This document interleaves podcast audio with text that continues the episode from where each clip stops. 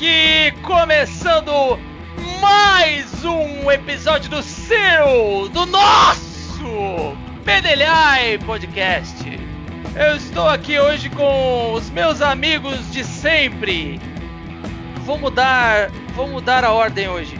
Wilson Adriano e Gabriel Ramon.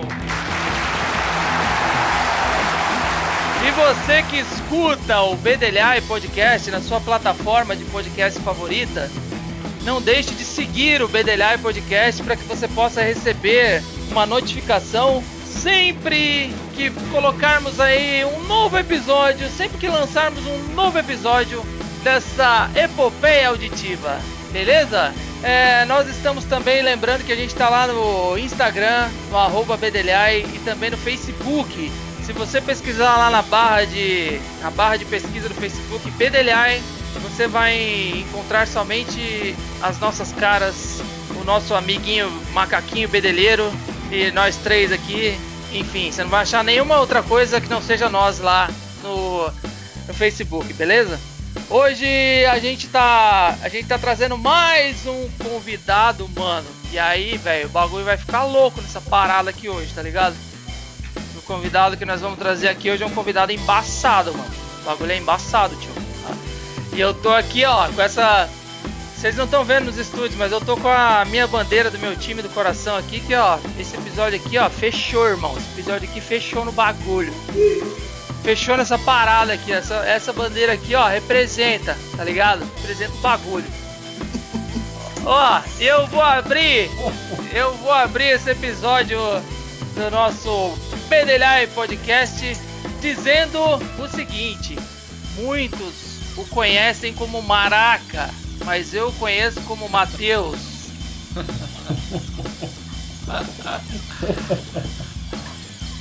Olá pessoal, aqui é o Adriano e eu estou aqui mais um dia sob o olhar sanguinário do Vigia. Boa, boa, boa, caralho! Eita! Fala galera, que é o Gabriel Ramon. E quem já me conhece sabe que eu não posso ver uma vergonha que eu vou correndo lá passar, né? E hoje, e hoje não vai ser diferente, né, cara? A gente trouxe um convidado que é um cara que manja muito, né, de música, compositor, que manja de rima. E aí eu falei, cara, vou fazer uma rima também. Nossa! ai, ai, ai. Agora você prepara. Eu quero ver, essa, essa eu vou Prepara aí. Prepara aí que eu vou mandar uma rima aqui agora, hein? Segura! Eu não sou da rima, isso aqui é só um teste. Nós somos Bedelhai, Bedelhai Podcast. O Wilson meu amigo, meu amigo Adriano. O cara é sincero, não existe passapano. O Walter é meu brother. Desde adolescente, tocava black metal até em igreja de crente. Eu sou Gabriel, mas não repara não. Fica até o final, Deus me pague meu irmão. Eu já tô com vergonha. Eu não sou artista. Pra falar de rima, eu vou chamar um especialista. Agora eu parei. Convidada, a rima é sua. Bedelhar que recebe maraca do Rasta Rua. É, isso! Muito bom, muito bom! Você viu, mano? Aí. Aí, na moral, Gabriel representou aqui na rima. Mas agora é o Maraca, isso aqui é minha matéria-prima. Cê tá ligado, mano? Tô fechado com os irmãos. Tô olhando ali no Walter a bandeira do timão. Mas eu vou rimando desse jeito com louvor. Foi lá tocar na igreja e quase que virou pastor. Mas não dá nada, eu vou seguindo na levada. Na Nova Zelândia tá o Adriano na parada. Aê, Gabriel, meu vizinho aqui de Poços de Caldas. Aqui na rima, cê sabe, não falha nada. É desse jeito mesmo na rima, aqui não cai. Um beijo no coração. Salve, salve, bedelha. É o Maraca, mano. Tamo Boa! Da hora, mano. suave. Tamo junto, sou eu, Maraca. Tô aqui com meu parceiro Toru do Rasta Rua. E vamos aí trocar as ideias, saber o que vocês querem saber de nós, falar dos nossos projetos, das nossas vergonhas também que nós já passou e vamos que vamos. A rua, acho que já deu pra perceber, né? Quem que é a rua e quem que é o rasta aqui. Eu que vim por último, lerdo, lesado. Tá, mas, pô, legal pra caramba a introdução e gostei muito do rap. O parça representou, cara. Que isso. Ele mandou bem pra caramba. Pra quem, né? do. Pra quem não tinha ainda, em todos esses episódios do BD Live Podcast, não sabia desse talento do Gabriel Ramon, que foi hoje É um dom, é um dom. Tá sendo lapidado aqui. Galera, a gente tá aqui hoje com o Maraca. A gente tinha divulgado lá no Instagram, nas nossas redes sociais, que a gente ia chamar ele para bater um papo. E junto com ele tá o Toru. E aí eles vão falar um pouco com a gente sobre o Rasta Rua, sobre o projeto, os projetos deles e a gente vai conversar um pouco também com o Maraca, para ele falar um pouco de, de algumas coisas que ele já fez, alguns sucessos que ele tem aí que ele curte, que ele acha bacana e contar algumas histórias de como foram, de como foram as gravações, dos clipes que ele tem, enfim, alguma coisa que seja engraçada, interessante. Para começar, o Maraca, eu queria que você, você e o Toru podem se apresentar aí e falar um pouquinho do trabalho que vocês estão fazendo juntos. E aí depois a gente vai fazer outras perguntas para vocês. Primeiro, quero agradecer o, vocês terem aceitado o convite e, e satisfação vocês estarem aqui com a gente. Pô, satisfação toda nossa. É, primeiramente, eu passei a seguir o, o podcast de vocês já, para a gente dar uma olhada, né? Da mesma forma que vocês estudaram aí um pouco da, da história do Maraca, a história do Rasta, agora a história recente do Rasta. Também fui procurar ali, né? Fusticar um pouquinho, conhecer o, o macaquinho de vocês aí. Curti Sim. pra caramba o trampo de vocês já, já tô seguindo e parabéns pelo trabalho aí, pela dedicação, trampo da hora pra caramba, viu? Parabéns. Oh, valeu, obrigado. Valeu. Então, primeiramente aí, eu que queria agradecer o convite. Tamo aí, você sabe que aqui nós é nós por nós, uma mão lavando a outra, sempre ajudando e vamos que vamos. Respondendo a sua pergunta, Walter, é, para se apresentar, mano, eu sou o Maraca, tô nesse corre do rap desde quando eu tinha uns 12 anos de idade, eu tô com 27 hoje. E já trabalhei com rap, já trabalhei com funk. Agora, recentemente, estamos trabalhando com o rap e o reggae, que foi uma junção assim que os dois ritmos vieram do mesmo lugar, né? Então a gente juntou duas coisas que são do mesmo mundo e estamos fazendo e, e tá dando certo. E graças a Deus aí, Deus colocou o Toru no meu caminho aí de uma forma meio que por coincidência, eu procurei a produtora dele para poder gravar um videoclipe meu e a gente se Hum. conheceu, trocou ideia e pá, e pum, quando foi ver, nós fechou esse projeto e tamo aí. Entendi. E é uma cena E- até, um- até um pouco curiosa, que quando Hum. o Maraca me procurou, eu vim de uma banda de reggae, né? Eu sou apto a cantar, canto já faz um tempinho, já desde molecote, e eu sempre cantei reggae. Eu tive uma banda de reggae chamada Neblina Nativa, que durou sete anos, e quando eu tinha a banda, a, Ne- a Neblina, a gente trocava muita ideia, eu sempre queria inserir uma- alguma coisa do, do rap, né? Alguma coisa do, do movimento hip hop como um todo. E, e nunca dava certo, a gente sempre batia na trave. Aí quando a banda acabou, eu falei, pô, não, não tô conseguindo mais dar sequência nesse trabalho. Eu conheci o Maraca, ele veio procurar a gente aqui pra fazer um trampo junto, eu curti pra caramba o som dele, aí foi a identidade da mesma hora. Eu já puxei o violão, falei, pô, vamos fazer um som junto, já bolamos um refrão de uma música, que é a que é a nossa música de trabalho. E 48 horas depois a gente já tava no estúdio gravando já, e de lá pra cá, eu e o Maraca, a gente tá nessa correria junto aí, já vai fazer um bom tempo aí. Entendi. E vocês moram perto aí, o Maraca? Vocês, você já sabia, já conhecia o cara antes ou só foi conhecer quando foi fazer os trampos por, por- por conta do clipe? É que foi assim, eu tenho aqui, aqui na cidade tem uma, uma mina que é muito parceira minha, que é a Aline, a Real Mother, que e ele fez um trampo, fez um clipe dela, e ela compartilhou no Instagram dela. Aí eu vi, Hum. achei o trampo bacana, e eu falei, mano, preciso gravar um videoclipe porque eu tô muito tempo sem lançar nada. Aí cheguei nele, dei um salvão, aí ele falou, ah, vem aqui, mostra sua música e vamos ver qual que é. Mas a gente mora perto sim, a gente mora praticamente no mesmo bairro aqui. A produtora e minha casa é bem pertinho aqui. Aí encostei, mostrei minha música, ele curtiu e aí surgiu essa ideia do projeto e tamo aí. Legal. Mata. Legal, cara. Cara, eu queria que você explicasse um pouco é, o porquê do nome, né, de vocês, o nome artístico aí que vocês escolheram. É, depois queria que vocês falassem um pouco, né, da, da infância, da adolescência de vocês, assim, o momento que, que vocês se apaixonaram mesmo, né, pela música, o que, que foi, quais foram as, as influências, enfim. Cara, eu, eu fui criado num, num bairro ali na periferia de Valinhos, exterior de São Paulo, que chama Jardim Maracanã, certo?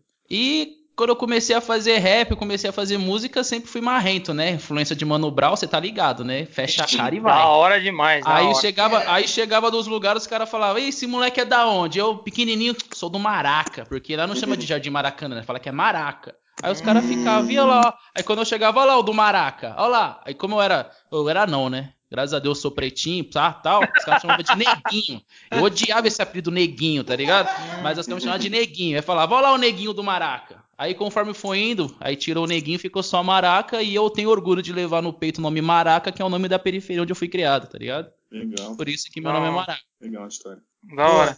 Eu acho massa pra caramba essas ideias aí, que a gente vê que o mundo dá um monte de voltas, tá ligado? Aí coincidência, você pode chamar do que vocês quiserem aí, Uhum. mas a gente vem cair sempre no mesmo ponto, tá ligado? É, O Maraca, nascido numa cidade completamente diferente da minha, nasci em Franca, eu tive uma história de vida completamente diferente da dele, e mesmo assim a gente compartilha de várias ideias iguais e de várias influências iguais também, que eu acho importante a gente falar. Como ele falou do Mano Brown, é, algumas músicas que a gente faz no Rasta, a gente tenta pegar bastante da, da letra do rap em si e inserir sempre uma melodia, que é uma coisa que, que o, o próprio Mano Brown junto com o Racionais MCs faziam bastante, de Uhum. colocar um refrão melódico, é, até para ficar, até para a gente conseguir falar para fora da nossa bolha, né? Que eu acho que assim, o pastor que prega só para a igreja dele é fácil. Eu quero ver ele pregar em outros lugares, entendeu? É fácil a gente cantar rap e cantar reggae para quem escuta rap e reggae. Difícil a gente alcançar outros nichos. E aí a gente está tentando fazer isso com o Rasta Rua.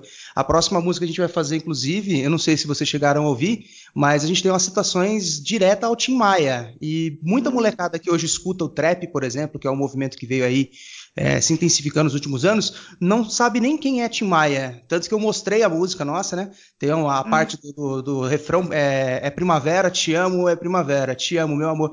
E a pessoa falou, pô, vocês fizeram a música porque é primavera? É, então, de quem que é essa música? Quem compôs essa letra? Eu, gente, é Tim Maia, sabe? É importante falar para essa molecada nova que não tá acostumado com esse tipo de, de choque de cultura, para eles realmente terem esse choque, ver que tem mais coisa de, além da bolha que eles escutam e que eles convivem. Verdade, Sim, sim. verdade.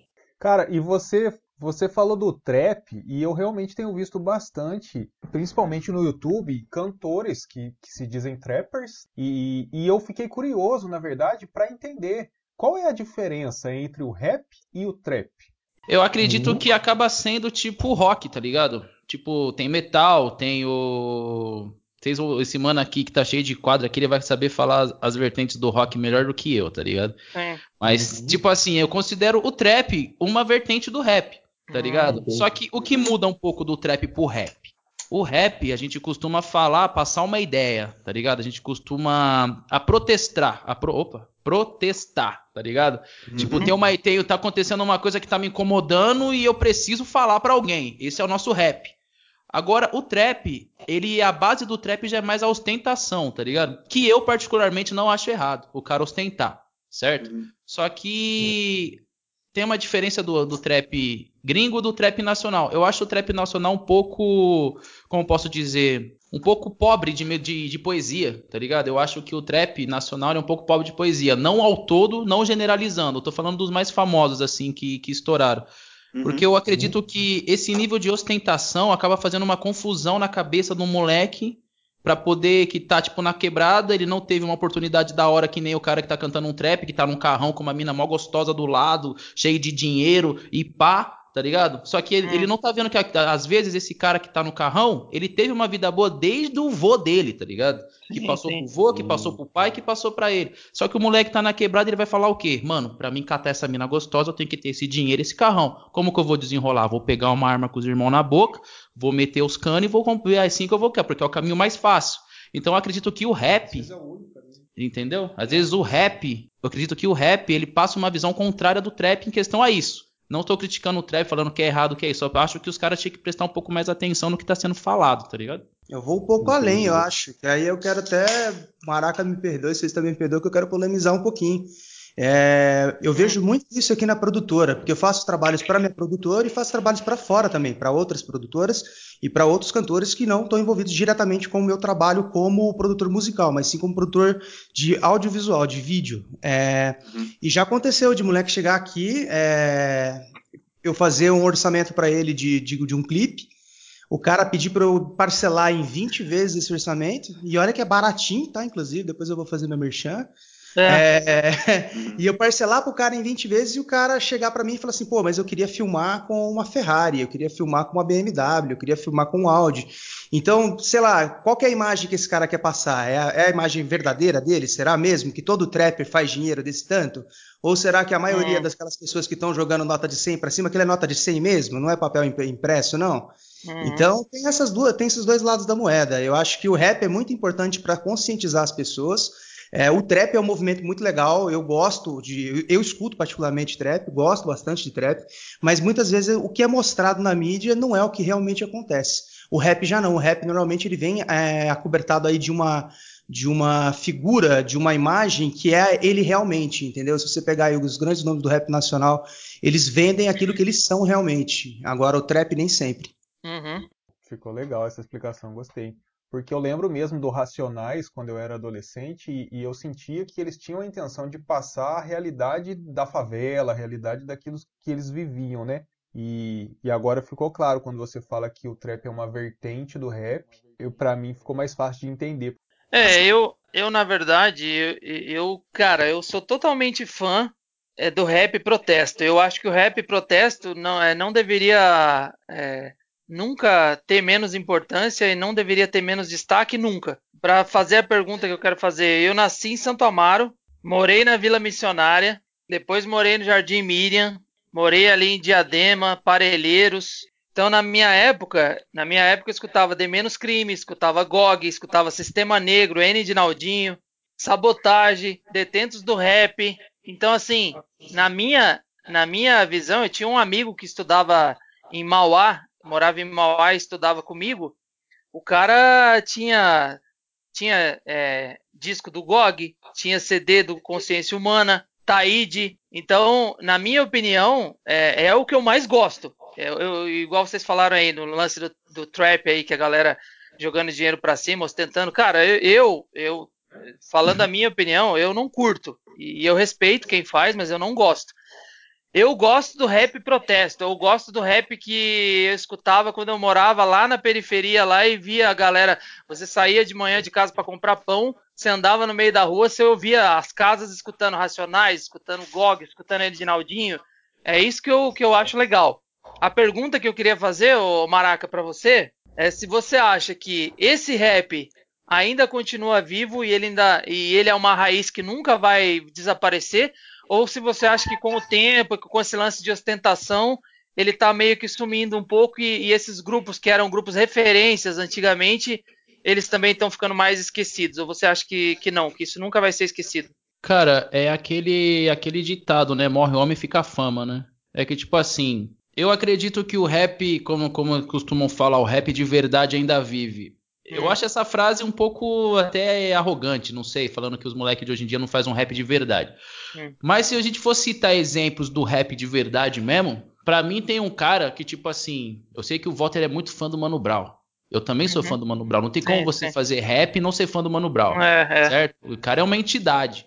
Uhum. Só que para mim, em questão de identificação, eu sou muito fã do Emicida, tá ligado? Eu me uhum. espelho muito no Emicida. E ele para mim é um cara que faz o rap de verdade. Ele para mim é um cara que chega e dá soco na cara na, através das rimas.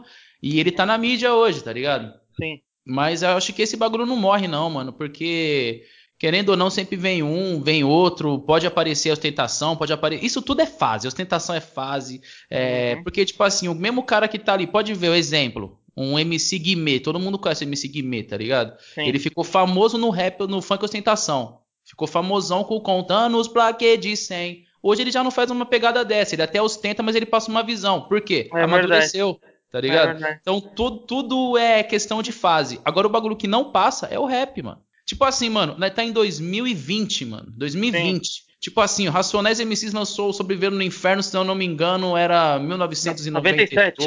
97? 97. 97. Hoje eu estralo lá pra me ouvir cê, é, Racionais capítulo 4, versículo 3. Você tá ligado? Sim, Como se sim. fosse o lançamento da semana passada. Tá uhum. Tá ligado? Eu escuto o fim de semana no parque, que é do CD Raio X do Brasil de 1993. Então Isso. eu acho que esse bagulho não vai acabar, tá ligado? Uhum. Não acaba, entendeu? Sim, sim. Não, legal, legal. Eu acho engraçado, já que vocês tocaram nesse assunto, hum. que sobre ter conteúdo na letra e tudo mais, é, a gente vive hoje em dia uma bipolaridade gigantesca no Brasil em relação a tudo. Até o até quatro anos atrás, a bipolaridade era se você era Corinthians ou se você era Palmeiras, né? Se você tinha hum. Mundial, você não tinha. É. Hoje não, hoje não. A galera discute por tudo, inclusive por política. E principalmente por política. E querendo ou não, como o rap tem esse viés um pouco de falar, é, de falar sobre mensagem, ele acaba sendo um grito de protesto. Aí pouco importa se você é, tem uma visão de esquerda ou uma visão de direita. A questão é que tem uma visão para ser falada, independente de qualquer coisa. E tem uma frase que o meu avô falava para mim que, que ela, cada dia ela se torna mais presente na minha vida. É que somente no Brasil que música tem prazo de validade. Somente para cabeça fraca, entendeu? Uhum. Se você for pegar os maiores clássicos do rap, do reggae, o próprio reggae mesmo, que é mais a minha praia, o maraca já vai mais pro lado do, do rap. Eu sou, eu já vim da, com a minha base bem do, do, do, do, do rasta mesmo, né? Uhum. É, o, o reggae ele começou como uma forma de música de protesto. Ele começou com ska, e uhum. depois ele foi se elaborando para virar, virar o Love Reggae que a gente tem no Brasil hoje, por exemplo, o Nat Roots, a gente teve com o Edu Ribeiro, a uhum. gente teve com Cidade Negra. É, esse Love Rap, ele é mais, ele é mais, vamos não dizer recente, mas ele é uma coisa que foi evoluindo. Mas Sim. o rap também veio como uma música de protesto e até hoje ele pode ser usado como uma música de protesto. O Rasta Rua a gente tem algumas músicas aqui que são mais love songs, mas nós também temos algumas músicas é, exclusivamente para passar uma visão nossa, não só política, mas também uma visão social, que eu acho que é importante pra caramba. A gente tá sempre tá tocando na ferida. Independente de quem vai doer, independente de quem vai machucar, a gente tem que falar, é, dar a nossa opinião e mostrar que não existe só uma verdade. Existem vários pontos de vista de um ponto de uma, de uma coisa só. E o rap é importante para isso. Verdade. É, o Rasta, né? Porque a gente tira daquela da religião, né? Do Rastafari, Sim. e que é a cultura do reggae. Rasta e o rua porque é o rap, né, mano? O rap é da uhum. rua.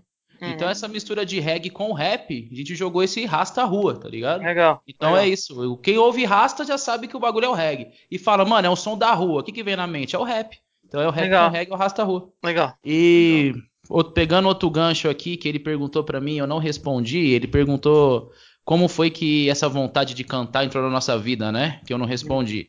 Cara, eu lembro certinho. Eu tinha 11 para 12 anos de idade, tá ligado?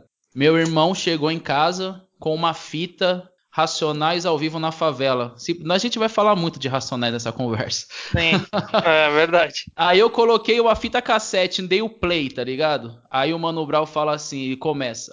Vai ver no Zona Sul, por quê? Ah, ah. Aí cantou Fórmula Mágica da Paz. Meu parceiro, ah, eu não sabia legal. que era rap. A primeira música do Racionais que eu ouvi foi Fórmula Mágica da Paz, tá legal. tá ligado?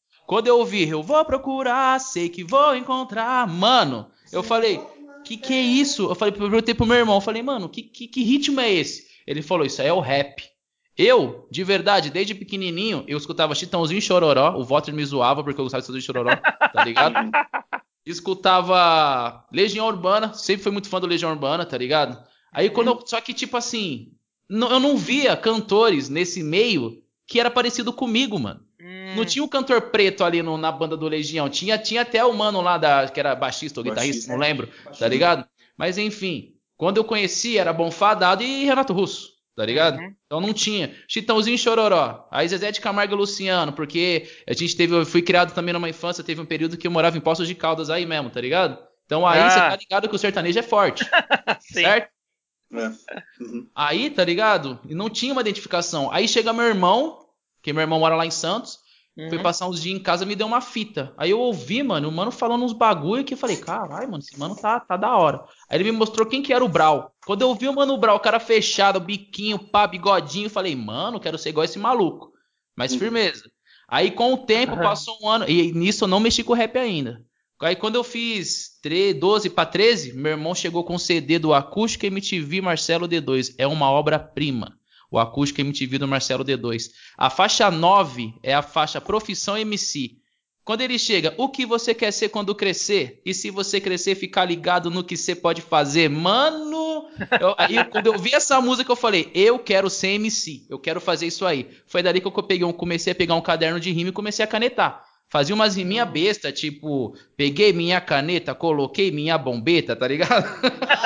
tipo assim, tá ligado? Aí foi umas riminha besta, pá, aí depois a gente foi vendo. Aí eu fui conhecendo o rap, aí conheci GOG, conheci Facção Central, conheci Realidade Cruel, tá ligado? E assim foi caminhando.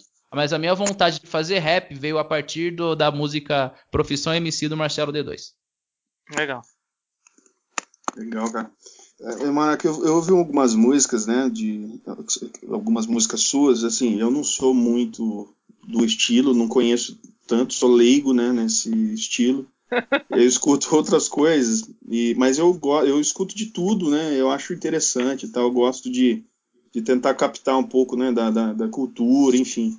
é mais do que a música traz, né? Então, eu achei legal. Tem algumas músicas suas que eu ouvi que elas têm uma pegada mais assim, de como, como a gente estava falando, de protesto, né? De falar sobre periferia, sobre governo e tal. Tipo aquela Destrava, uma outra que chama Raízes, que eu vi, que eu prestei atenção nisso. E aí teve algumas outras que são um estilo mais romântico, né? Tipo é, essa que vocês soltaram um clipe, né, recentemente, que é um canto para ela, né, que é, já é desse projeto de vocês do Rasta Rua.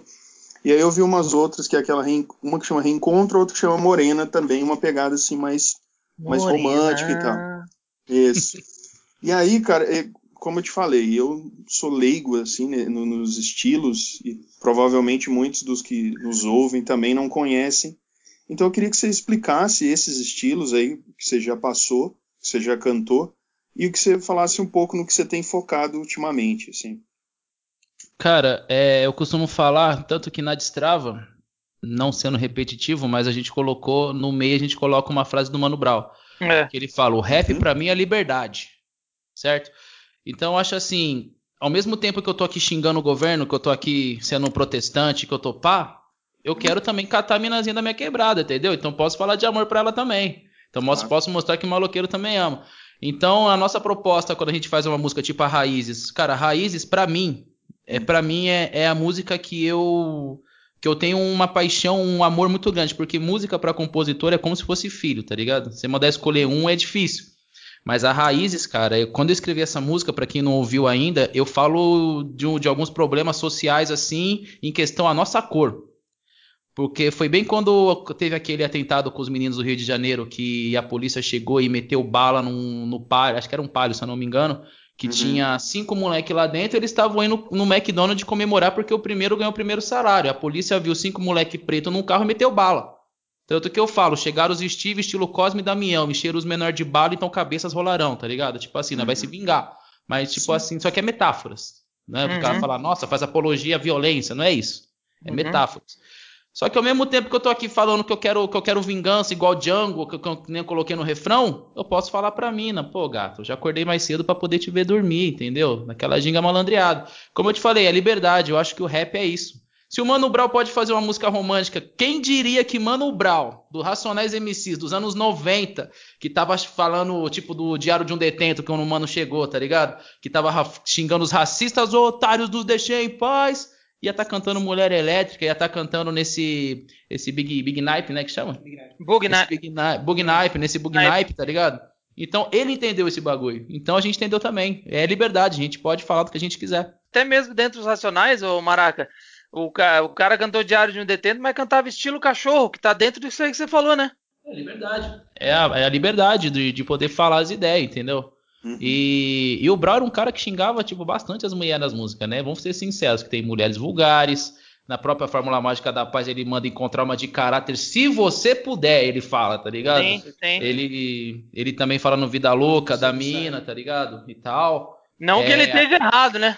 Não, na moral, eu vou é. falar um bagulho pra vocês aqui do fundo do coração. É. Na moral, quem tiver sofrendo do coração aí, a mina largou, tá tristão, irmão, Estilo cachorro a partir da parte do Brau. Tudo que ele falou dali é. pra lá até o Ei neném, de amor eu não morro. Vocês consagraram o estilo cachorro, parça.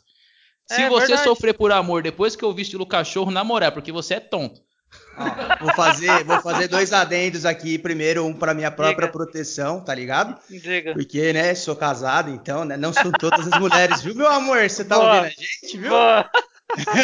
É, não sei se depois vai dormir com o cachorro. Tem um poodle aqui, cara. A cama dele tá grande, não. Eu sou gordo pra caramba, não cabo naquele travesseirinho, não. É, e o engraçado também que vocês falaram em relação aí do, do rap, né? Da gente, do, do, principalmente do Maraca, dele ter essas várias vertentes, essas várias facetas do rap que ele apresenta, do sad rap, do love rap, da, das músicas românticas e tal. É que o projeto nosso Rasta Rua começou porque eu vim de uma banda de reggae e ele veio justamente do rap puro. Então a gente chegou quando a gente bateu cabeça aqui no estúdio, que a gente se encontrou musicalmente falando. E foi coisa rápida, cara, foi conexão mesmo. É, logo no terceiro dia que a gente estava em estúdio, a gente já tinha pego é, bastante coisas, bastante elementos de vários outros tipos de música e já tinha colocado no Rasta Rua. Então a gente tem desde músicas que são é, o rap com reggae, a gente tem uma agora que a gente está para lançar, que é uma mistura de uma música, é uma homenagem que a gente faz ao Tim Maia, que não tem absolutamente nada a ver com o reggae e, e, e com o rap diretamente, mas que a gente uhum. respeita pra caramba para apresentar pra molecada mais nova também esse som. É, a gente tem um jazz também que a gente vai lançar, então eu acho que. É, tem o forró, o Maraca, o Maraca gravou uma música aqui no estúdio que é um forró, cara, várias gírias nordestinas, que ele não deixa de ser rap. E, então a gente tem uma liberdade criativa muito grande. O processo de criação aqui é muito engraçado também. Convido vocês um dia, se vocês quiserem assistir aqui o processo de criação. É interessante, eu acho que vale a pena até para gerar material para vocês de conteúdo, vocês vão dar risada pra caramba, porque a gente chega aqui falando assim, pô, vamos escrever uma música sobre o elefante branco. Aí termina a noite, a gente escreveu uma música sobre, sei lá, tomar cerveja, sabe? Não tem nada a ver uma coisa com a outra. Escreveu uma uhum. música pino. Porque vai uma coisa aqui, uma coisa lá, pô, vamos fazer uma, um saxofone aqui. Ah, mas eu não tenho saxofone. Pô, então vamos fazer no beatbox. Aí eu vou, faço o saxofone na voz mesmo, e a gente hum. edita, emula, e, cara, é muito legal, é um processo criativo muito legal. O Maraca, é um prazer trabalhar com um cara que tem tanta facilidade para escrever igual o Maraca, e a gente conseguiu unir bastante as coisas aqui. De uma sempre deixando a liberdade acima de tudo. Legal. Legal, cara. Muito bom. Muito bom. Cara, uma coisa que eu tenho curiosidade também é em relação às batalhas de rimas. Eu já vi alguns vídeos e eu achei impressionante, assim, tanto pela criatividade que a pessoa tem de, de criar aquela rima naquela hora e naquele ambiente de pressão, onde ele está numa disputa, onde ele tem um monte de gente ouvindo e avaliando, e também pelo controle emocional, porque muitas vezes o cara ali é ofendido, né? Então, se ele perder o controle emocional ali, ele pode partir para agressão né? E eu queria saber de vocês se vocês já participaram de algo assim e o que, que vocês acham dessas batalhas de rima. Irmão, a batalha de rima foi onde eu nasci, tá ligado? Eu vim da batalha, é... batalhei em Campinas, lá no Fluxo Urbano, salve! Batalhei em Vinhedo, Valinhos, Louveira, São João da Boa Vista. A gente, a gente trouxe a batalha de rap do, da uhum. batalha de MCs para São João da Boa Vista. É, já batalhei em Poços de Caldas, Antes, quando eu tava na má disposição, a gente viajava para batalhar. Tipo, a gente ia batalhar e voltava, tá ligado? É. Cara, e eu acho super, super da hora esse movimento da batalha de rima, é, a batalha dos MCs, cara, que nasceu do lá do Nordeste, né, mano, da embolada, tá ligado? É. E lá chamado de desafio, onde os caras pegam o pandeirinho, tipo, mais os mais famosos é Caju e Castanha, tá ligado? Sim. O cara pega o pandeirinho. Mulher de amigo meu, é. Uhum, é, entendeu? Isso é o desafio. Tanto que o cara para mim que é o brabo na batalha de MCs é o Emicida.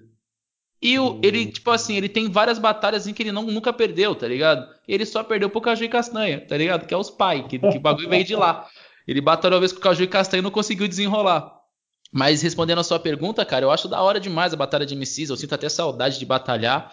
E eu adoro, cara. Já aconteceu várias vezes também de o cara não entender e, e, achar, levar pro pessoal, querer brigar, querer sair na mão. Só que na hora a gente acalma, não, parceiro, tem que entender que isso aqui é rima, o que fica na rima, fica na rima e acabou, tá ligado? Ao mesmo tempo que você tá zoando o cara, você tá abrindo um, uma oportunidade pro cara te zoar. Vai ganhar quem for melhor na zoeira, certo? Então, eu acho muito bom. Batalha de rima para mim é super válido, tá ligado? Super, super válido. E a galera que vê normalmente os vídeos do YouTube, é, principalmente o pessoal que não acompanha o movimento, acha que a batalha de rima pode, pode até passar pela cabeça que, tipo assim, pô, tá rolando um, uma música de fundo, o cara pode falar o que ele quiser, mas não, hum. tem regras e as regras ah. são estipuladas antes de acontecer a batalha, tem tempo, hum. tem duração, é uma coisa que, né, é, aí varia muito de lugar para lugar, varia muito de batalha para batalha, mas existem regras sim. Inclusive, queria mandar um salve para a galera aqui da Batalha de São João do Boa Vista, a galera da Batalha do Plaza. Queria mandar um abração para a galera do Plaza aí que tá ouvindo a gente. Legal. Junto. Ó. E... Falar do Wagner, Juliano? É, vai, vai se tá pedindo voto para conseguir é, então. chegar no Nacional. Vamos votar no mano para ele chegar no Nacional aí. Wagner Giuliani. Então, mano, e como ele falou, vai de. Tipo assim, aqui em São João a gente procura, quando, quando a gente estava fazendo lá no Plaza, quando eu apresentava a batalha lá, a gente não, não podia falar palavrão, tanto porque não era só os maloqueiros que tava vendo, tinha família, tinha tiozão com a esposa, criança, tudo na batalha vendo. Como vai falar uns palavrão com as crianças ali? Então a gente falava, ó, falou uhum. palavrão, toma tipo um cartão amarelo. Falou dois palavrão, você tá expulso da batalha. Não podia falar da mãe, não podia falar do pai, não podia ter nenhum tipo de, de discriminação racial, discriminação sexual, tá ligado? Então aqui era assim, mas tem batalhas que, tipo, está ali, você tá liberado para falar o que você quiser. É, Entendi. fica a critério de cada região, tá ligado? É assim que funciona a batalha de MCs. E aguenta quem É. pode, que o bagulho é louco. É, eu imagino que deve. É necessário que se tenha um controle emocional gigantesco ali pra participar de algo assim. Cara, tem que ter um controle sim, porque às vezes você tá aqui, tá de boa aqui, e de repente o cara solta uma rima que vai num- na veia e você fica, mano, como que eu vou responder na calma? Que- É tipo um lutador de, de Muay Thai. Se ele for bravão e pra cima do cara com a raiva porque ele brigou com a mulher um pouco antes de subir no ringue, ele vai acabar perdendo a luta, certo? É igualzinho na batalha. Você tem que ir ali. Você subiu na batalha, catou o microfone e entrou no ringue, acabou, parceiro. Ali a batalha, o seu mundo é a batalha, tá ligado? E eu, mano, eu sou muito debochado, parceiro. Esse é meu problema nas batalhas. Enquanto o cara tá me xingando, me xingando, eu tô olhando pra cara dele com, com a carinha, tipo, vai, xinga mesmo, parça. Porque quando eu vim, você vai, nossa senhora. Vai, pode xingar, tá ligado? Eu fico assim, os caras Você ficam. vai pá. rodar, cuzão. Você vai rodar. É tipo isso, tá ligado? Mas é aquilo, manter a calma e vai que vai. Mano, e o Rasta, o Rasta Rua aqui, nós somos em três, na verdade, né? Eu, Maraca e o O2. Só que o O2 não tá com o O2 é o nosso DJ. Hum. É, e é até engraçado, porque como eu sou um pouquinho mais lento, principalmente para raciocínio, eu tenho um processo de escrever as músicas completamente diferente do Maraca. O Maraca, você colocou o beat pra ele, deu uma caneta e um papel pra ele, cara, parece que assim. Eu falo até que, que, que é um bagulho meio sobrenatural. O cara começa a psicografar do seu lado, né?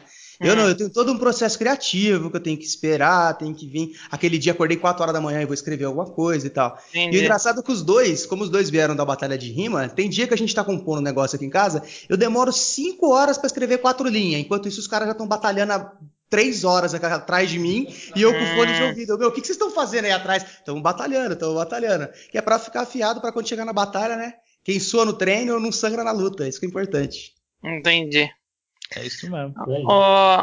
Ô, Maraca, eu, eu tenho uma pergunta aqui, que a gente tá falando sobre música, sobre, sobre o trampo de vocês, e eu queria fazer uma pergunta é, indo num assunto que é um assunto que ultimamente tem acontecido. Tem muita gente falado sobre vários casos que têm acontecido, e assim, eu fui no show dos Racionais aqui em Curitiba, e, enfim, é, quando eles lançaram Cores e Valores, por exemplo, tem uma música no Cores e Valores que se chama A Praça. É, e aí a gente vê toda essa questão de que você falou, que tem gente que considera algumas, algumas músicas e algumas coisas dentro do rap apologia à violência.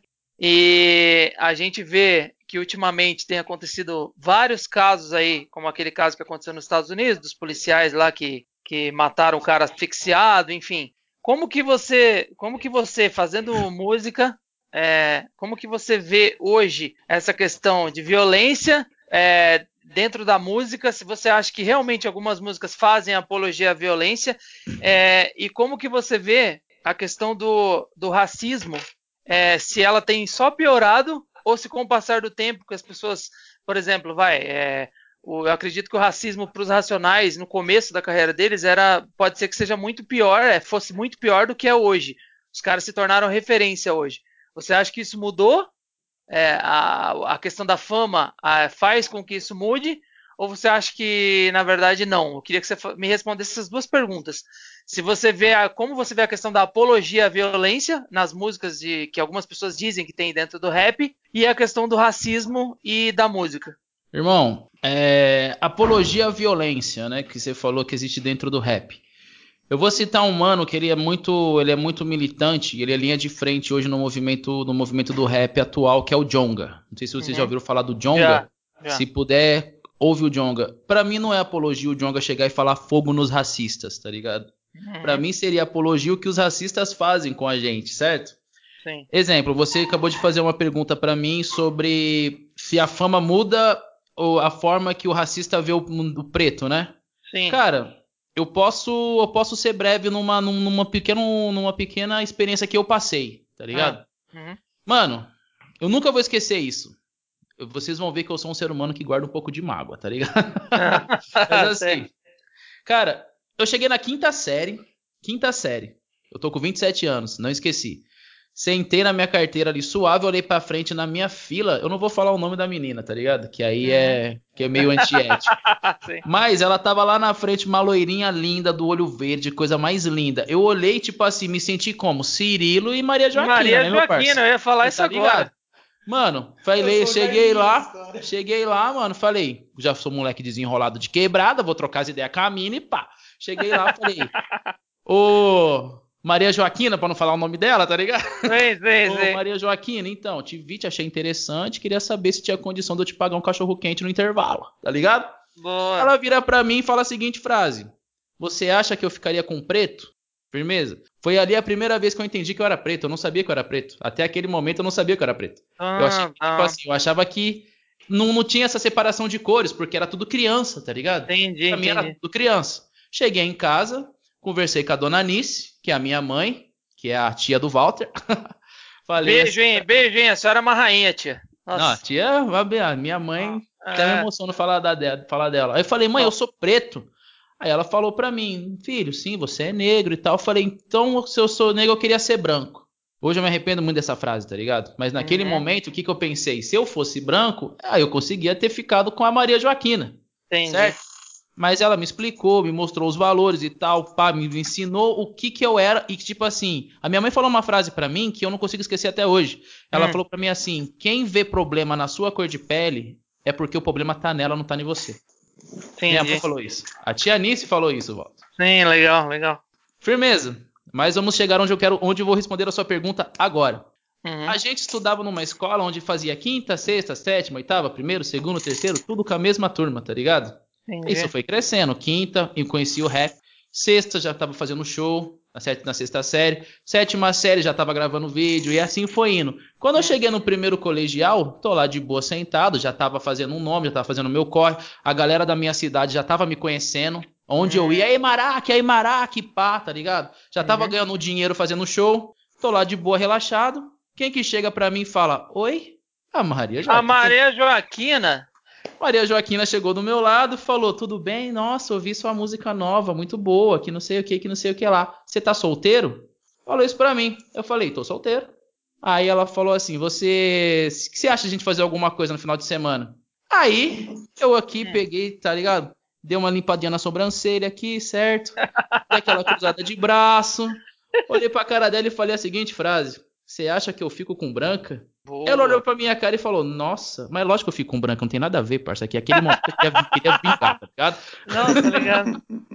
Aí ela olhou pra mim e falou: Nossa, grosso. Eu falei: Não tô suave, não quero falar com você. Agora respondeu sua pergunta: Você acha que a fama realmente muda o modo que os racistas olham pra gente ou não? Agora eu faço essa pergunta pra você. É, é. sim, sim, eu entendi. Uhum. E tá ligado? Eu não tô muito à frente de falar em relação a racismo, porque não adianta, galera. Quem, quem sofre o racismo de fato é. Eu nasci branco, cara. Vou falar o que de racismo? Sim, Eu sim. posso falar que eu sou um cara completamente antirracista, mas eu queria fazer uma pergunta pros três. Respondam se vocês quiserem aí, pra quem estiver ouvindo a gente também. Eu vou falar duas frases, eu quero saber qual que é a certa, tá? É, uma frase é a seguinte: as, maioria, as minorias devem se curvar às maiorias ou simplesmente desaparecer.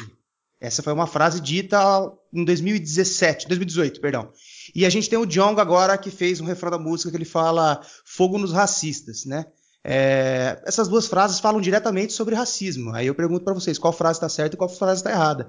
O racismo sempre existiu, sempre vai existir. A diferença é que agora a gente tem câmera, né? Agora a gente consegue filmar e mostrar para o mundo o que que é ser racismo, o que que é ser racista. E para você que está na sua casa que fala assim, ah, mas eu não sou racista porque eu tenho um amigo negro, eu tenho um amigo preto. Parceiro, para com isso daí, irmão. Para com isso. Não basta você não ser racista, você tem que ser antirracista. É essa que é a chave. É, o respeito é a chave de tudo.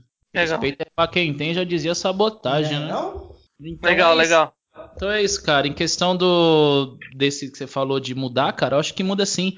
A diferença é que a, a galera acha que hoje o, raci o racista, o racismo abaixou um pouco o nível dele, em Uhum. questão que hoje é escondido. Antigamente era claro, tá ligado? Entendi. Antigamente o cara fala, igual a Maria Joaquina falou, eu não fico com preto. Ela foi Ah, é verdade, é verdade. tá ligado? Hoje em dia não, hoje em dia é maquiada em ai, eu tenho um amigo negro, não sou racista, ai, minha empregada é preta. Ah, entendeu? Hoje é maquiado. Então eu acredito que hoje é bem pior do que dos anos 90, dos anos 80 de Racionais, tá ligado? Entendi. Legal. Legal. Ô, Maraca, teve tem uma música sua que eu ouvi, cara, que eu achei legal pra caramba, que chama Testemunho. E aí eu, eu achei, achei surpreendente, inclusive, uma rima que você tá falando sobre dor. E aí você fala que doía mais do que crescer sem conhecer o Super Nintendo. Eu achei legal. Inclusive, um salve aqui pro Mário, aqui, por favor. Opa! salve, salve, meu amigo italiano. Cara, mas eu achei é bem legal. Eu vez. achei, eu achei muito legal essa letra sua. Aí eu queria te perguntar se é realmente algo que aconteceu na sua vida, enfim, que você falasse especificamente aí desse, dessa música, do processo de composição, enfim. Cara, é... a gente passa por momentos na nossa vida, né? A gente passa por momentos, como todo mundo, e naquele momento foi um refúgio que eu encontrei, tá ligado? Que eu precisava, sei lá, cara, dar um rumo na minha vida.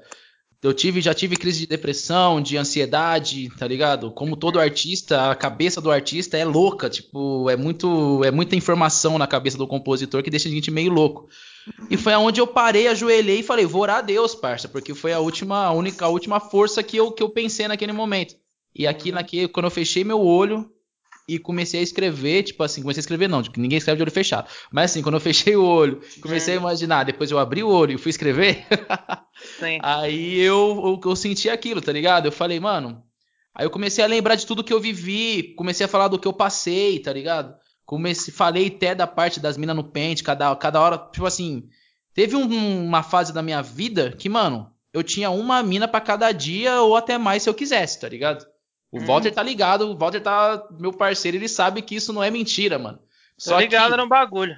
cada mina que eu pegava, a minha solidão aumentava, tá ligado? Porque era só aquilo. Tipo assim, não usando as mulheres como objeto, não é isso.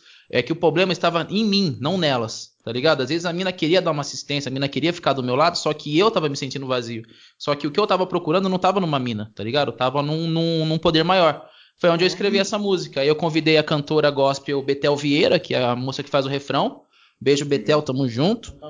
E.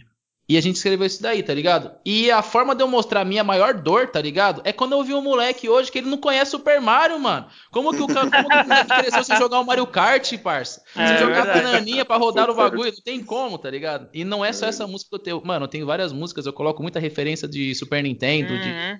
Uhum. tá ligado? De cultura nerd, eu coloco muita coisa. Tem uma música minha que eu falo, tô tipo igual os irmãos italianos, não, tô tipo os irmãos italianos, tô pronto pro game, tá ligado? Tipo, Uhum. Uhum. quem é os irmãos Então, italianos? Certo? Dari Luigi, aham. Isso aí é muita coisa, tipo assim, eu, eu, eu não gosto de escrever coisa clara, tipo assim, pra falar na sua cara. Eu gosto de escrever de um jeito que a pessoa vai falar, caralho, deixa eu pensar.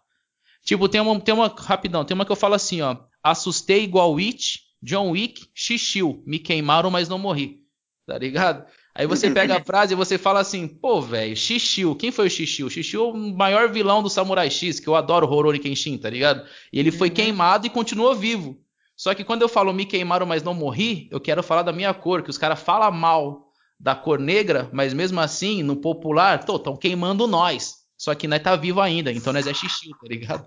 É isso que eu falo. Boa, boa. Mas nessa música foi isso, cara. Foi realmente. Eu costumo escrever tudo que eu vivo, desde a romântica até a Uhum. protesto. O rap eu não minto em nada. Legal. O que eu queria ouvir, cara, era é se tem alguma história marcante pra vocês, engraçada, de show ou de, de própria batalha de rimas, algum evento que aconteceu que marcou, mas por ter sido engraçado.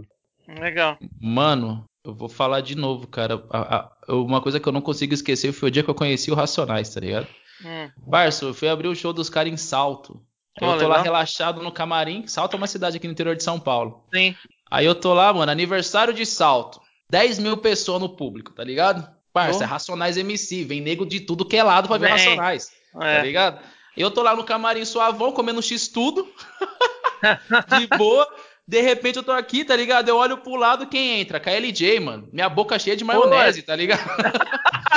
Aí eu falei assim, mano, é o KLJ. Ele entrou, eu já falei, e aí, KLJ, satisfação. Estendi a mãozona assim, ele, e aí, negão, satisfação. Pá. Aí ele entrou na maionese assim, tirando os alface do dente e desceu o, KL, o Ed Rock, tá ligado? Aí, Ed. Rock, firmeza, firmeza, pá, cumprimentou. Tirei foto com o Ed Rock, tirei foto com a LJ e desceu o Ice Blue. Aí desceu o Ice Blue, e aí, Ice Blue? Ele, e aí? Tirei foto com a Ice Blue. Aí fiquei tipo olhando, falei, cadê a entidade, né, mano? Cadê, Cadê, o Mano? Brau? Tô Cadê aqui, o Mano tô aqui Brau? olhando, cadê o brabo? De repente ele chega, Pedro Paulo. Desceu, Pedro bigodinho, cara fechado. Desceu, falei, e aí, Brau? Firmeza, truta. Firmão, já catei o celular do bolso, né? Falei, vamos tirar uma selfie. Estendi o celular, olhou pra minha cara e falou assim: Eu não vou tirar foto hoje, não, firmão. acredita, mano? Eu olhei pra cara dele assim, eu falei, sério? Ele falou, não, hoje eu não vou tirar foto não. Pegou e já foi. Aí tinha uma barra assim no, no camarim em cima, ele começou a fazer barra. Começou a se pendurar e começou a fazer exercício, tá ligado? Eu tô fazendo aqui com o braço como é que é, como se vocês, estivessem me vendo, mas não tem ninguém vendo. Mas começou a fazer exercício, tá ligado? Aí eu olhei e falei, carai, mano. Aí meus amigos já chegou em mim e falou assim, ó, esse Brau aí é mó cuzão, truto. Mas eu falei, não, parça. O não é cuzão, não, mano. Você não sabe se ele brigou com a mulher dele agora há pouco e veio, veio pro show. O cara não quer tirar É. foto, vai tirar foto, tá ligado? Verdade. Aí eu falei, mano, a gente pode fazer a- o resto da vida o rap, tá ligado? A gente não vai conseguir fazer 1% do que esse cara fez. Então vamos respeitar É. o cara. E outra situação É. engraçada, mano, foi também em Dayatuba. Em Dayatuba, mano, eu abri o show do Salgadinho, que era um, é um pagodeiro, tá ligado? Sim. Aí eu tô lá suave, relaxado, conversei com o Salgadinho, tudo. Aí veio um parceiro meu de infância, o Everton, bravão. Falou assim: Você é louco, mano, esse Salgadinho é mó desumilde, mó cuzão. Eu falei: Ô louco, mano, o cara foi mó de boa, cumprimentou nós. Não, mano, esse mal metido esse cara aí, não vou falar com ele mais não, na moral. Fechou a cara, eu falei: Everton, quem que é o Salgadinho? Aí ele apontou aquele negão careca ali. Eu falei, Everton, aquele é o segurança, o salgadinho é esse daqui, mano. Ah, não, esse foi legal, tá ligado? Ah, parça, eu vou contar a história de rolê de. Mano, vai ficar até amanhã cedo, porque, mano, são mais de 10 anos de carreira e foi bastante lugar que nós passou, graças a Deus, cara. Muito bom, muito bom. Eu lembro de uns rolês, ô Maraca. Lá vem, lá vem. Lá vem. Eu lembro daquele. Ei, você tá ligado? Aquele rolê, aquele, aquele dia lá em São João. Aí em São João da Boa Vista que a gente foi. Como é que era o nome daquele lugar lá? Até esqueci, Iapi. cara. Iapi. Isso, aí no final lá tava atrás de uma mina lá, lembra? Ô, mano, eu acho que é melhor não falar dessas coisas, não, tro... Não, Olha lá. mano. É. Acontece, Não. né, gente? Preciso de inspiração pra escrever, né? Sim. Boa, boa. Então, ô, ô, Maraca, você tava falando sobre esse lance de, de racionais, de o, o que o cara fez até hoje. Se a galera começar a fazer, tipo, não vai fazer 1%. Cara, eu fui no show deles aqui em Curitiba, nessa última turnê aí de 30 anos. E quando os caras. É, é engraçado, né? Tem aquelas músicas, tipo assim, a galera cantando o tempo inteiro. A, o lugar aqui onde. a- o lugar aqui onde foi o show na live Curitiba, lotado, lugar lotado, cara. Lotado. A gente chegou tipo nove e meia da noite, uma hora da manhã, os caras iam entrar no palco e a galera tava em peso, assim, tipo, ninguém arredava pé, entendeu? E a hora que os caras começaram a cantar Pânico na Zona Sul, cara. Tá ligado, É. né? Que é do primeiro disco Holocausto Urbano, primeira faixa de 1989. Cara, quando começou a tocar essa música, quase veio, cara, o lugar quase veio abaixo, tio. Muito foda. Tipo, a galera, galera em peso. E aí o Ice Blue saiu lá do palco, veio pro meio da galera, entrou no meio da galera e começou a agradecer a galera. Tipo, ó, se não fosse cada um de vocês, a gente não ia estar nesse palco hoje. Se não fosse cada um de vocês que comprou CD, que acompanhou o nosso trabalho, a gente não estaria aqui. Então, tipo, é, é um negócio que eu considero bacana, porque aonde os caras chegarem, onde eles estão, eles não, eles não precisariam falar isso, né? Sim. Então, o que eu queria te perguntar, como que você vê a cena do, do rap aí na sua cidade? Com as pessoas que você cruza todo dia, com as pessoas que gostam, é, que gostam de rap, se o rap tem bastante apoio aí na sua cidade. Enfim, é, eu queria que você falasse um pouco da cena do rap aí em São João. Cara, a cena do rap aqui em São João da Boa Vista, graças a Deus, tem crescido bastante, tá ligado? Não é mais como a gente chegou aqui, tipo, há uns 10 anos atrás, tá ligado? Mudou muita coisa. É, hoje apareceu, tipo assim, a gente fazia batalha de MCs, era quatro MCs rimando. Hoje você tem que avisar com antecedência, porque é mais de 20 MCs que quer rimar, tá ligado? Isso é muito Legal. gratificante pra gente. E a cena do rap aqui tá crescendo, cara. Graças a Deus tem bastante MC bom, tem bastante cara que é zica. Tem o Guto, do Cria da Rua, tem o a própria a própria Aline, tem tem a Aline a Thaís, tem o, o Juliari. Tem muito nego bom aqui, cara. Apareceu muito produtor de rap, abriu muito estúdio, tá ligado? Então a, a cena do rap de São João da Boa Vista tá tá num momento bom, cara. Se a, se a galera continuar focada assim, o bagulho vai vai proliferar cada vez mais, mano. E é legal porque, tipo assim, eu que eu já vinha de uma produção de vídeo, de outras, de outras coisas, eu trabalhei muito com Soul Music, por ter um projeto de Soul Music também, então eu nunca tinha trabalhado diretamente com o rap, para filmar rap. E depois que eu fiz o primeiro projeto com, com a Aline e com a Thaís, que a gente já citou aqui, a Medusa e a Real Mother, a galera começou a me procurar e eu percebi que o cenário realmente está se expandindo e está chegando, como eu falei já, está começando a alcançar outros patamares, alcançar outras camadas. Então Uhum. hoje eu posso falar com tranquilidade que a demanda que eu tenho no meu estúdio hoje como produtor musical, pelo menos 40% de tudo que eu faço aqui é voltado para alguma vertente do rap. Então, isso me alegra bastante. Obviamente que como cresce, tudo que cresce muito, muito rápido, vem coisa boa e vem coisa ruim. Mas eu Hum. fico muito feliz que na produtora aqui a gente conseguiu trabalhar com uma galera, uma galera muito boa. O Demetrius é um menino bonzinho que tá chegando agora, tá cara, o moleque é bonzinho pra caramba, humil- humilde, mas muito humilde. Tá vendo no trap aí, as meninas estão e é interessante também falar isso, cara, que tem muita mulher, cara, tá fazendo rap aqui em Hum. São João. Legal. Isso a gente tem que tirar o chapéu, porque as meninas realmente estão representando, principalmente a Aline e a Thaís, que são cria aqui do estúdio. Legal. Cara. Cara, e essa, essa pandemia, né, que aconteceu, está acontecendo ainda, ela atrapalhou todo mundo, assim, né? E eu queria saber um pouco, cara, qual que foi o impacto, né, para vocês no trabalho que vocês fazem, na arte que vocês estão se dedicando atualmente. Cara, eu tinha no primeiro mês, cara, chegou a cancelar seis apresentações minhas, tá ligado? Onde eu ia, tipo assim, querendo ou não, é meu trampo, certo? Uhum. Também. E tipo, a gente tipo deu uma brecada no, em tudo, tá ligado? Né? Ficou meio estacionado. Tipo, no começo eu fiquei tipo em pânico. Eu falei, mano, tinha seis shows pra fazer só esse mês e mês que Uhum. vem, não sei se nós vai voltar.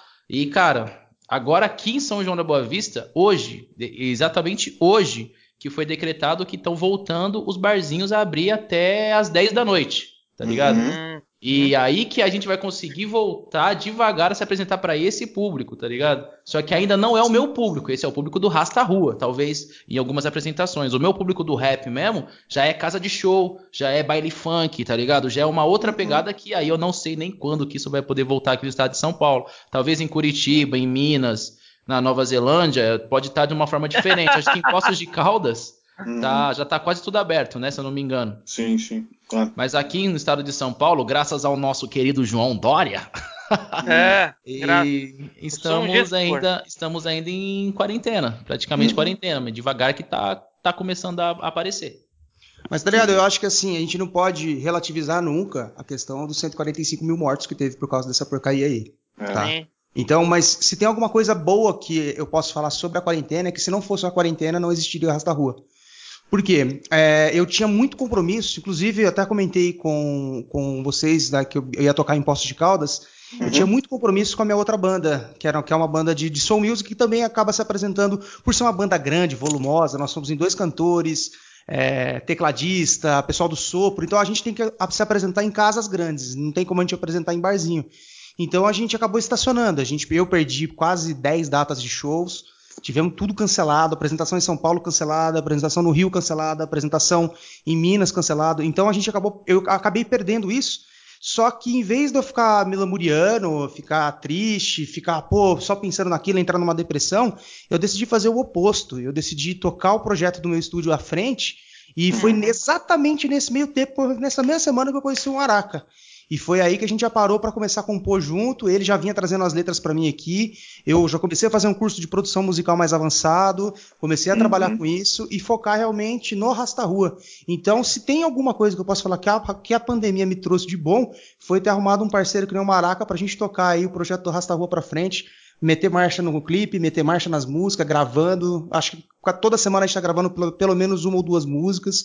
Então, logo, logo vem um EP completo aí do Rasta Rua pra galera.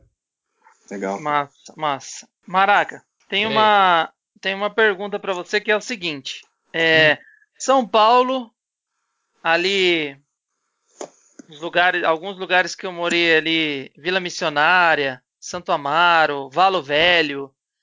Aí a gente tem Baixada Fluminense, a gente tem Ceilândia lá, até o Gog é um representante lá de Brasília. Sim, sim.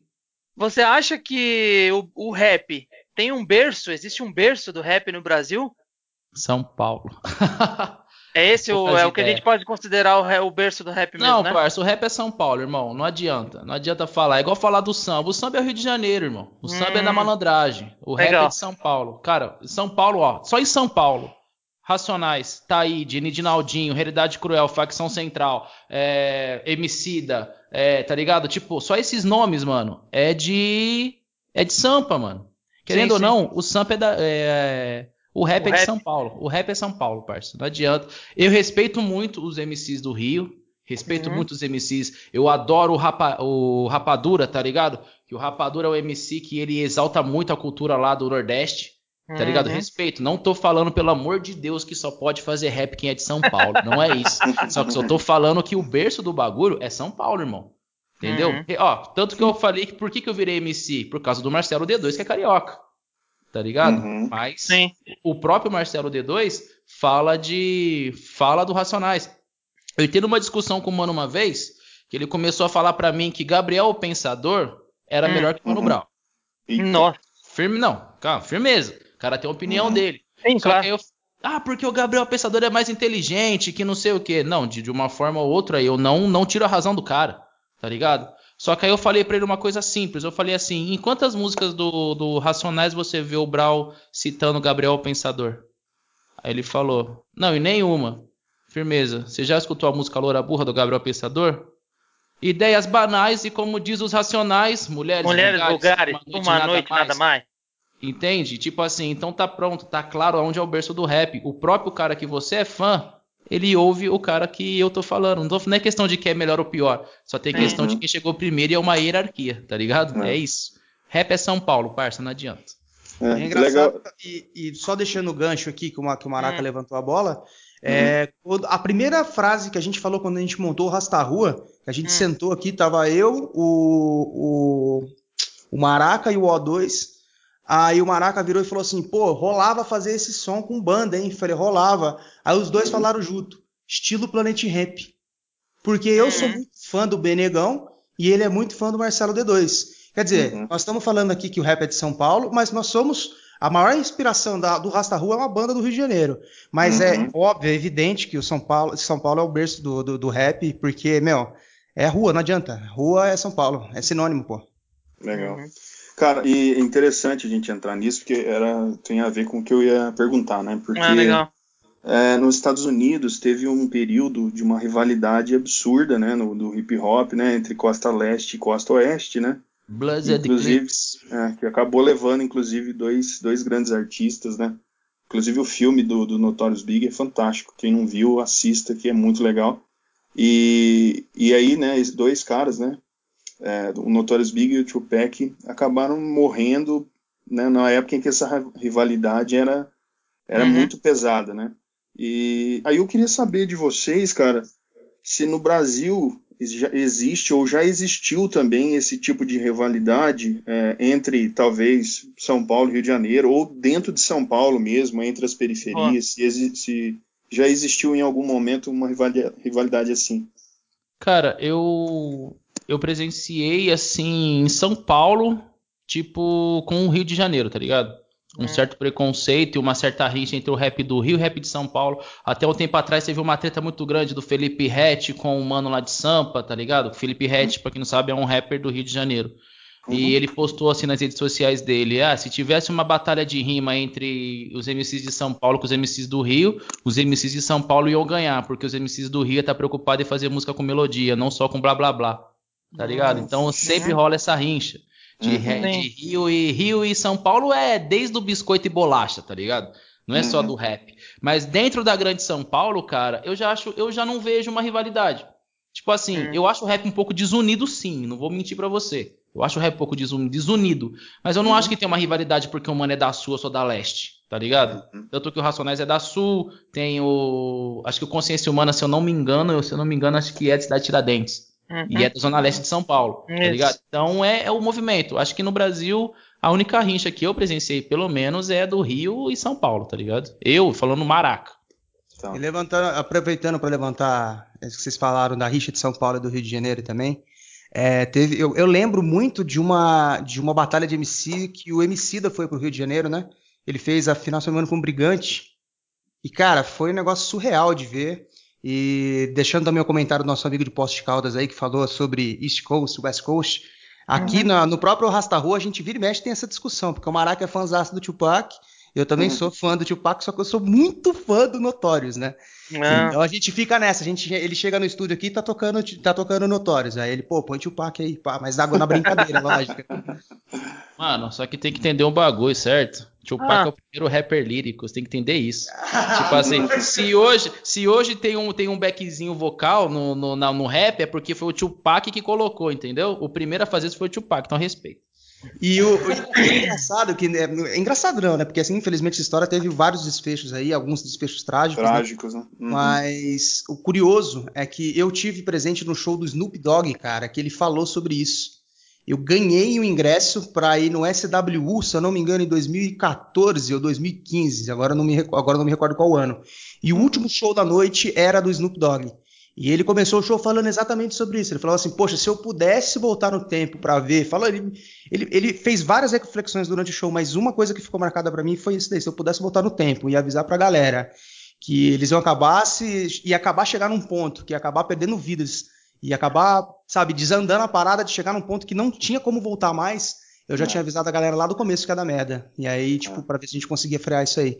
Mas acho que a rivalidade, ela é, ela, ela sendo uma rivalidade saudável, vamos colocar assim, é, ela é até interessante quando você coloca um MC de um lugar com um MC de outro. Porque são costumes diferentes, são estilos diferentes, são levadas diferentes.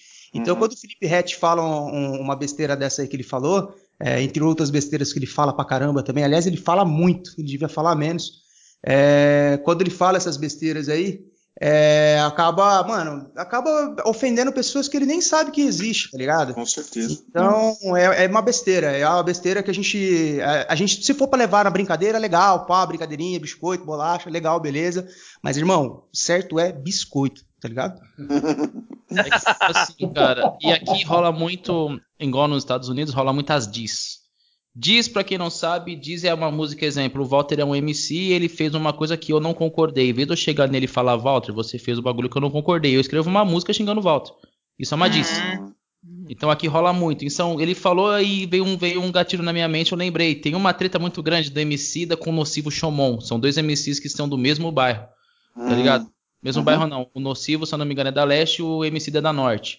E Hum. tipo assim, porque ele fez uma coisa que ele não concordou, o Nocivo foi e deschavou o MC numa música, tá ligado? O MC Hum. com a sua postura não respondeu. Mas rola muito, teve Cabal e Marechal, que teve uma treta feia. Teve até, teve o Baco Exu do Blues, que é um MC lá de. Acho que é do, do norte também, se eu não me engano. Uhum. Norte ou Nordeste. E também fez xingando o nocivo. Então rola muita diz. Isso rola bastante, cara. Uma música. É. Teve até uma do trilha sonora do gueto pro Brau, que chama Vida Louca Cor-de-Rosa, tá ligado? É treta, o bagulho é louco. Maraca, aproveitando que daqui a pouco a gente já vai caminhar pro final do nosso episódio, mas eu queria aproveitar. Ah, Não, não, eu queria- Soares, tá ligado? Eu queria aproveitar que você falou de gíria e eu queria que a gente falasse um pouco de algumas gírias, cara. São Paulo, São Paulo no lance de, de rap aí tem é um berço do rap e tem muita gíria, né? Sim. E aí, eu queria que você explicasse algumas gírias aqui, por exemplo. Eu vou falar uma aqui, e aí eu queria que você. Então você é o Explicasse Aurélio quem- do bagulho, é isso mesmo? Ah, Aurélio do bagulho! Aurélio do rap, irmão. É isso aí.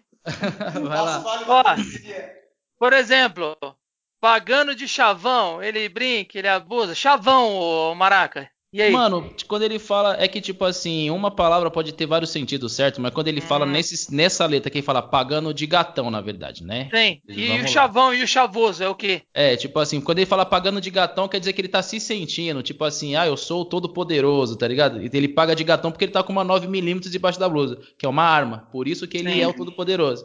E Sim. chavão, cara, no- na periferia em São Paulo, chavão é estiloso, tá ligado? Quando, quando o cara fala assim, pô, tô mó chavão, tipo, eu tô estiloso. Pô, aquele mano é chavoso, tá estiloso, Sim. entendeu? Sim. Aquela. Tem, tem várias músicas, né, na verdade. É, E faz parte do estilo também, né? Esse lance da gíria, né? É questão de. É questão que uma, uma vez eu dei uma palestra no Senac, daqui, de- daqui da cidade, sobre. para uma pra turma do marketing, a importância de você falar diretamente a linguagem do público, certo? Me chamaram justamente para falar de gíria em questão do rap. Como que eu vou falar para um público que não entende o que eu vou falar? Exemplo, eu posso chegar no público e falar. Tem uma, tem uma frase do Brau na música, se eu não me engano, acho que é a mente do vilão. Que ele fala, eu pan de manhã, dando pelé nos rocan, pede porque é pé frio, por vocês é meia de lã. Tipo assim, se você pegar uma pessoa e falar, eu pan de manhã, dando pelé nos rocan.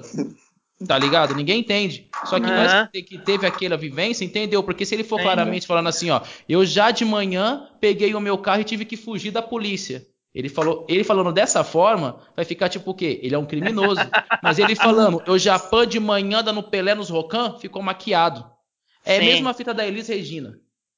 Tá ligado? A Aham. Elis Regina, ela foi chamada pra cantar no, no tempo da ditadura pro exército que estava a favor do movimento da ditadura, certo? Ela chegou lá e começou a cantar: é pau, é pedra, é o fim do caminho. E eles acharam lindo e aplaudiram. Só que ninguém entendeu do que, que ela tava falando, tá ligado? Hum, E que, de uma forma ou do outra, naquele momento, a Elis Regina foi mais rap que muito rapper de hoje em dia, tá ligado? Ela chegou na Sim. cara dos caras e falou, ela criticou a, a, a ditadura pra quem tava fazendo a ditadura, tá ligado? Esse Sim. é o poder da música que eu acho maravilhoso e questão da gíria também. Nessa música aí, o Maraca, que ele fala. Quem vem lá, seis função, vindo de Galachão, ele tá falando do Galaxy o carro, né?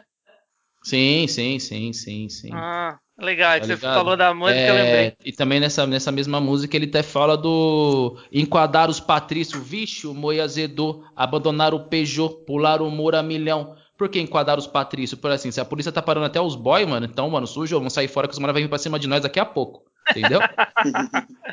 Eu- Entendi. E é engraçado que é, duas coisinhas que eu acho que fica. Eu tô falando é engraçado toda hora, se o editor puder cortar o é engraçado, eu vou agradecer muito. É, eu fui gravar um MC esse tempo atrás e o cara veio de Brasília pra gente gravar ele aqui, né? Aí o cara chegou fazendo um maior rapzinho romântico, bonitinho. Eu falei, pô, legal o som do cara. Aí do nada ele vira e fala assim: é porque você sabe, é, do abismo você é minha beira, você vai ser sempre a minha bagaceira. Eu falei, como é que é, irmão? Ele é, ela é minha bagaceira. Eu falei, não, você não vai chamar a mina de bagaceira, não vai ter meu selo na tua música, velho. Tá louco? Você vai vir no meu estúdio, você tá gravando uma, mina, uma música pra tua mina e você chama ela de bagaceira? Aí ele virou pra mim e falou assim: não, não, não, não, Toru, a questão é o seguinte: em Brasília, bagaceira é uma menina que tá com você até pra passar perrengue, tá com você no rolê todo. Então ela aguenta os bagaços do rolê, então ela é uma bagaceira. Eu fiquei parado uma meia hora olhando pra cara do cara falando, irmão, como que você chegou nesse ponto, tá ligado? Como que chegou nisso daí? E é real, cara. É, cada um ali falando a sua forma de, de falar. A gente tem, tem um- um- uma coisa na música também. Não só na música, em vários discursos também, até de políticos e discursos de pessoas, de pessoas famosas, que a gente chama de dog whistle. Né? A galera que quiser dar uma pesquisadinha mais aprofundada no assunto, que ele mexe com a sinestesia do cérebro da pessoa. Então, o que, que seria o dog whistle? É quando você. O dog whistle seria um apito de cachorro, vou colocar ele no português, né? Você apita ele numa frequência que somente o cachorro vai ouvir. Então a pessoa que está do seu lado, a pessoa que está na sua frente, ele não vai ouvir, mas o cachorrinho vai entender que é para ele. E isso vale para todos os tipos de música. Às vezes você canta uma coisa que parece que não tem nada a ver, que nem o menino chegou aqui e falou bagaceira. Para mim aquilo não tem significância nenhuma. Pelo contrário, achei que ele estava ofendendo a menina. Até falei, putz, genial, achei o novo Mamonas Assassinas aqui, vamos produzir isso, né? Mas não, era bonitinho o negócio de bagaceira e tal. Então, quando você fala com o teu público, é, você tem que ser bem claro quando você fala com o seu público, que- sabendo que ele vai te entender. E pouco importa se os outros vão entender ou não, o que importa é o seu público saber que está sendo representado. É tipo isso, é igual eu te falei não agora há pouco. Eu não gosto de escrever claramente. Por quê? Porque tem coisa que, se eu for falar claramente, as pessoas vão me interpretar mal. Então eu gosto de falar pro meu público. Eu uso uma gíria, eu uso uma metáfora, eu uso uma outra coisa que a pessoa fala, mano. Aí a pessoa vai entender ao fundo, saber do que, que eu tô falando, tá ligado? Essa é a importância da gíria, né? Porque a gíria ela foi criada justamente para foi criada pelos escravos, a gíria, para quem não sabe, foi criada pelos escravos para os senhorios não entenderem o que estava sendo falado na senzala. Foi por isso que foi criada a gíria, entendeu? Legal. Eu tenho uma, tem uma, tem uma, que já me perguntaram uma vez, eu sei o que, é, porque tive que chegar Hum. pro Maraca Aurélio aqui, pro nosso querido professor Pasquale do Gueto. Cheguei Ah. pra ele e falei, mano, eu realmente nunca parei pra pensar nisso, eu queria que o Maraca explicasse. Quando naquela, naquele verso do Racionais fala, então, até Jack tem quem passa o pano. O que seria o Jack? Jack na quebrada é estrupador, né, mano? É estrupador tarado. Esse é o Jack. E quando ele fala assim que até Jack tem quem passa um pano, pra você ver que tipo como que o mundo de hoje em dia tá, até pra estrupador, até pra assassino, até pra para cara que só faz mal pros outros, sempre vai ter um cara que vai passar um pano, quer dizer que vai ajudar ele, que vai advogar ele, defender. tá? Que vai defender. Então, uhum. até Jack tem quem passa um pano. Impostor pede break, impostor pede break e passa por malandro. Impostor pede break é um vacilão. É um cara que ele não tem vivência nenhuma no crime, não tem vivência nenhuma na rua, mas lá ele paga de malandrão, porque sabe que vai ter alguém sempre passando um pano para ele, sempre ajudando ele. É isso. Legal. Legal, cara. É, vocês liberaram, acho que há uns 10 dias atrás, aí o clipe né, da, da música Um Canto para Ela no YouTube. Inclusive, quem não viu ainda, vai lá no YouTube. Procura o clipe que tá bem, tá bem legal. E eu vi umas as cenas, né? Vocês filmam no, no bar, depois parece um parque, numa casa e tal. Queria que vocês falassem como que foi o processo né, de gravação desse clipe, onde que foi, quanto tempo demorou, enfim, que vocês trouxessem um pouco dos bastidores aí desse clipe. Cara, a gente gravou aqui em São João da Boa Vista mesmo, um bar do, do nosso amigo Paulinho. do Paulinho, lá no Traz Mais Uma, que chama o bar, chama Traz Mais Uma. Aí eu cheguei com o Toru falei, mano, eu queria fazer um bagulho, eu vou falar, então eu vou falar. Eu queria fazer um bagulho tipo o clipe do Latino, tá ligado? oh, baby, me leva. Não, leva que eu... é, é, é, importante falar isso. Não, é, impor é importante falar isso, porque às vezes eu vou escrever uma música romântica eu escuto até o Pablo do Arrocha, porque ali eu consigo tirar uma inspiração, tá ligado? Eu vou escrever um bagulho pra frente, eu consigo ouvir um Bezerra da Silva, uma forma de eu falar um protesto diferente. Então, eu não tenho hum. preconceito nenhum com nenhum ritmo. Eu não, consigo, eu consigo, eu consigo, eu consigo absorver tudo de todos os lados, certo? Entendi. Aí eu tava assistindo o clipe do Latino uma conversa no bar, ah, não sei o que. Eu fiquei vendo aquela cena e falei, mano, dá pra nós fazer um bagulho desse numa conversa no bar, hein, cuzão? Aí foi que veio a ideia de fazer e tal, a gente foi no bar e tal. Aí, conversando com o Toru, falei, não, preciso de uma modelo, preciso de uma mina para ser a, a principal. Aí, mexendo no Instagram e tal, achei a Mel, a Mel Frois. Aí, coincidentemente, assim, eu fiquei surpreso quando eu fui falar com ela, tá ligado? A cara do Gabriel é melhor. E realmente ela deixa, ela, ela rouba os corações onde passa. tipo, e eu fui falar com ela, eu falei assim, Mel, prazer, sou o Maraca. Eu fui me apresentar. Sou o Maraca e eu gostaria que você participasse de uma videoclipe, é assim, tal, tal, tal, rasta a rua. A mina vira pra mim e fala assim: Nossa, não acredito que você me chamou. Eu falei, sério? Ela falou, eu tenho seu primeiro disco de 2014, eu sou muito sua fã, adoro suas músicas. Ali eu oh, falei, legal. tenho certeza. Aí ela, ela aceitou fazer o trampo, foi muito gente boa, chegou com nós, gravamos vídeos e foi da hora, mano. Não, mas deixa eu dar uma adenda aqui, senão a galera vai interpretar mal. O negócio do, o negócio do latino. Maraca, sem sacanagem. O Maraca chegou para mim aqui e falou: pô, já sei o negócio do clipe, mano. Falei, fala aí, porque assim, eu sou diretor e eu já dirigi, eu já dirigi curta e eu já dirigi clipe, mas eu nunca atuei. Eu nunca fui um cara de frente da câmera, eu sempre fiquei por trás, né? Uhum. E aí eu falei assim, pô, que ideia que você tem? Aí quando vê, cara, ele me dá play no YouTube, aquela música. Amigo, estou passando, mano. Eu falei, latino, mano. Ele, latino. Eu falei, não, mas então eu tenho que decorar isso aqui, tá ligado? Porque, tipo, eu tenho que ver como é que vai ser os takes, os ângulos. E eu fiquei escutando aquilo lá, tipo, mano, mas sem zoeira, o dia inteiro, tipo, o dia inteiro. Aí quando foi chegando mais de tardezinha, eu falei, vou comprar uma camiseta, né, pra ficar bonitinho no clipe.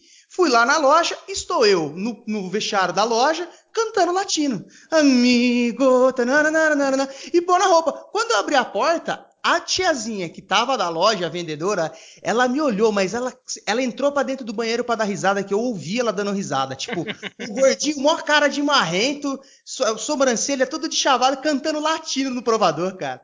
E a questão do, do barzinho também, a nossa primeira ideia, quando a gente conversou, né?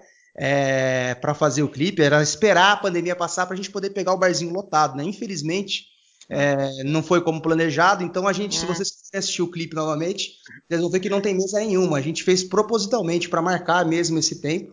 A única mesa que tinha lá, lá é, na, no dia era a mesa dos figurantes, né? Que já estavam com a gente lá. E a gente uhum. fez seguindo todos os protocolos de segurança que a, que a OMS mandou e tipo que o Estado está regulamentando para deixar o negócio bem feito, um negócio bem profissional. A Mel foi linda, maravilhosa, levou dois amigos lá, um maquiador e, e a outra a outra menina também que, que trabalha com, com modelo é linda, gente boa pra caramba.